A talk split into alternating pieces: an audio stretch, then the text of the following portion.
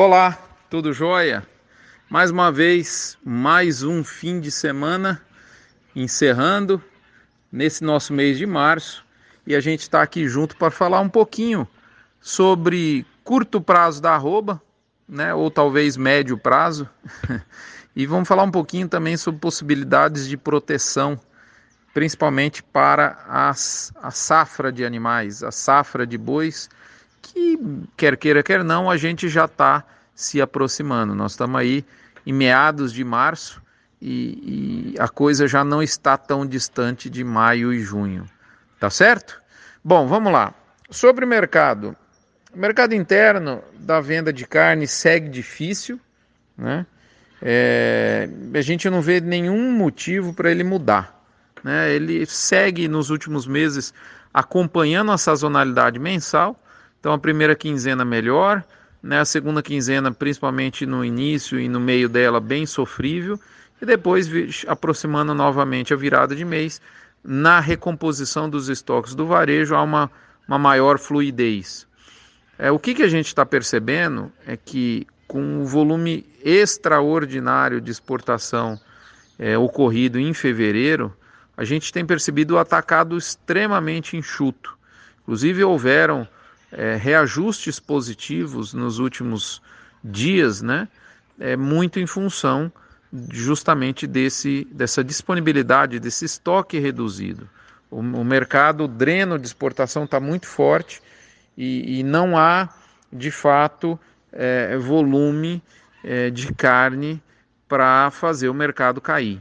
Né? Então ele encontra esse ponto de sustentação em que pese o preço a gente sabe que está cada vez mais difícil né, do, do ponto de vista de acesso para os consumidores. Agora, mais ainda, com, com reajustes, eu poucas vezes, eu não me recordo, sinceramente falando, de ver um reajuste de 25% no diesel, de quase 19% na gasolina.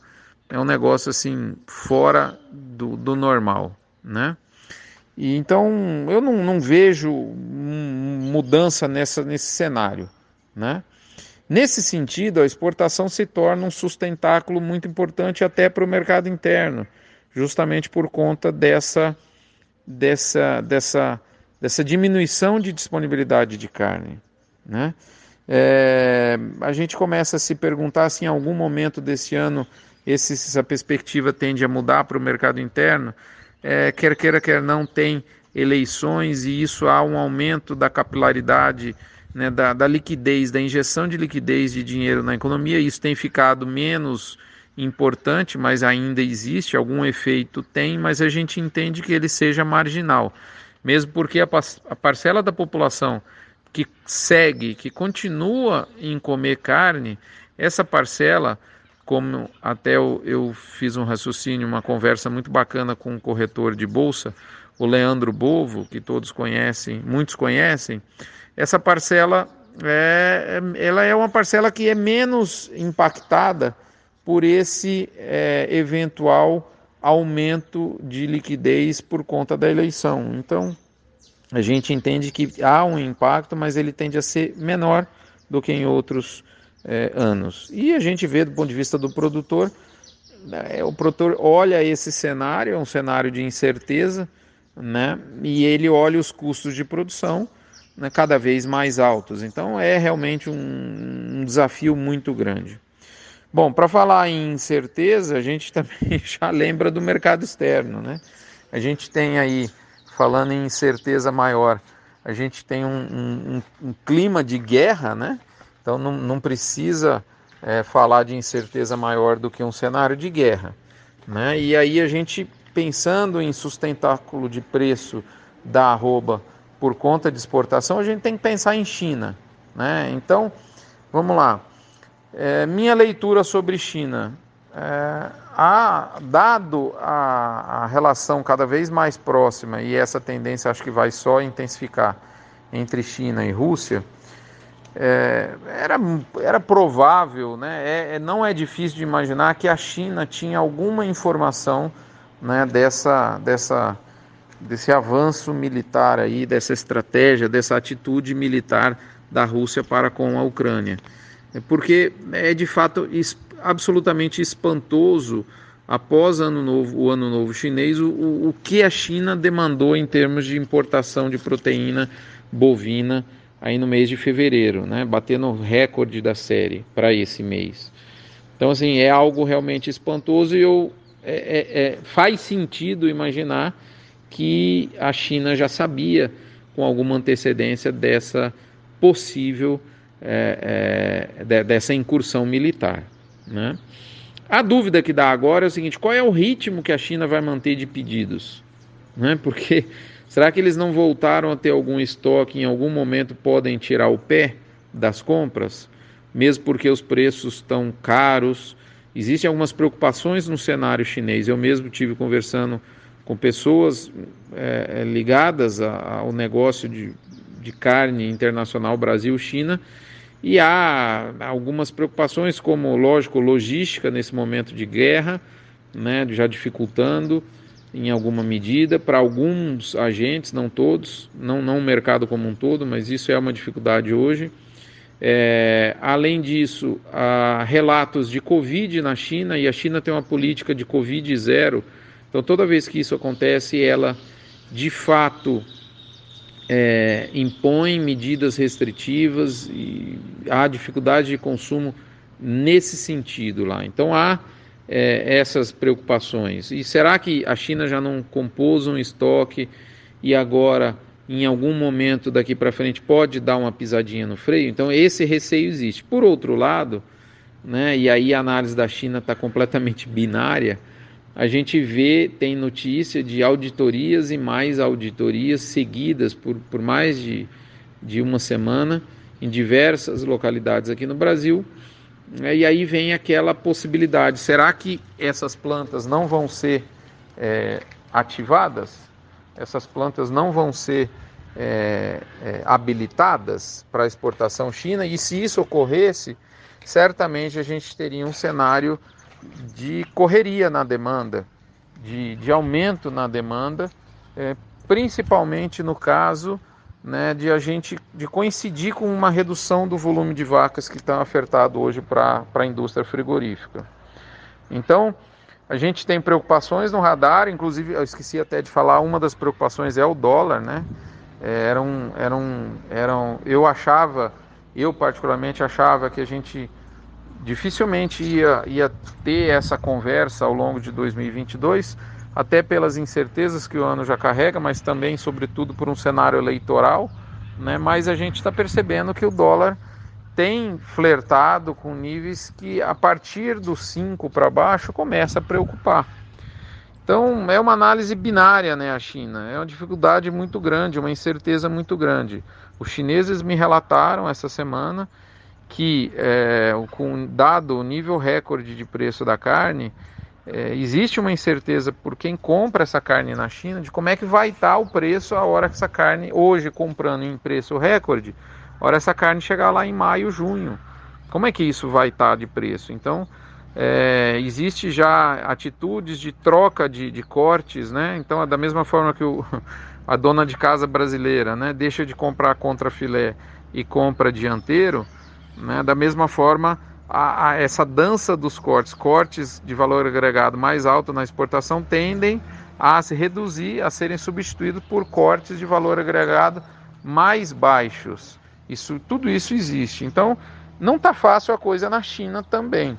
Agora, se abre essas plantas, se a China resolve abrir, né, auditar essa auditoria que está sendo feita, se resolve realmente é, é, é, isso se concretizar em, em, habilitações, é provável que a gente tenha uma, uma, como a gente diz na prática, né, uma correria aí de preços e é, isso acabe dando uma esquentada no mercado. Então a gente tem cenários de preocupação no curto prazo e cenários que poderiam levar a uma situação exatamente inversa, né?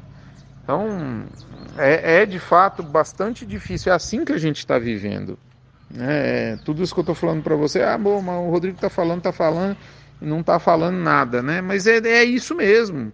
A gente, eu, eu me receio muito porque a, a importância da China na precificação da rua brasileira é monstruosa. A gente teve o evento de setembro, outubro do ano passado, isso ficou claro, né? E, e isso e a gente fica receoso disso poder acontecer novamente. Né? O segundo semestre ainda bem aberto. Então, o que a gente está percebendo é, assim, é um cenário muito difícil de traçar previsões. O próprio é, doutor Agro, né, Marcos Fava Neves, fala em VVV, os três Vs, né? Variáveis variando violentamente. E é exatamente isso que a gente está percebendo. Então, a, a, dado a impossibilidade, né, por exemplo, quanto tempo vai demorar essa guerra?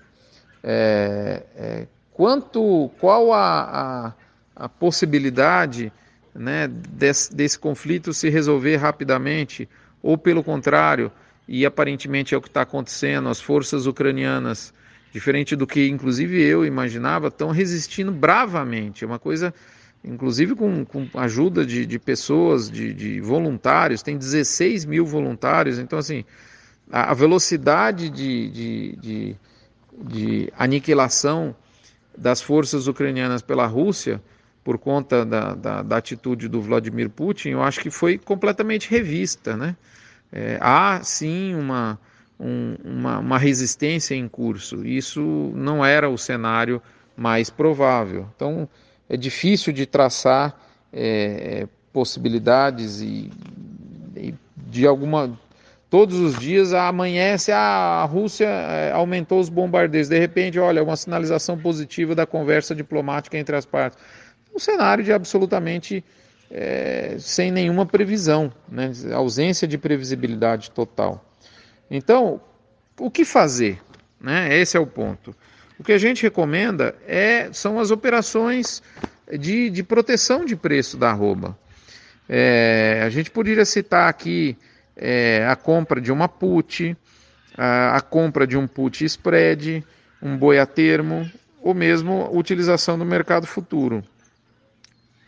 Tudo isso tem seus prós e seus contras. Se fosse para a gente falar aqui um podcast específico de cada, de cada um deles, ia estar outro conteúdo aqui, de 15, 20 minutos ou até mais.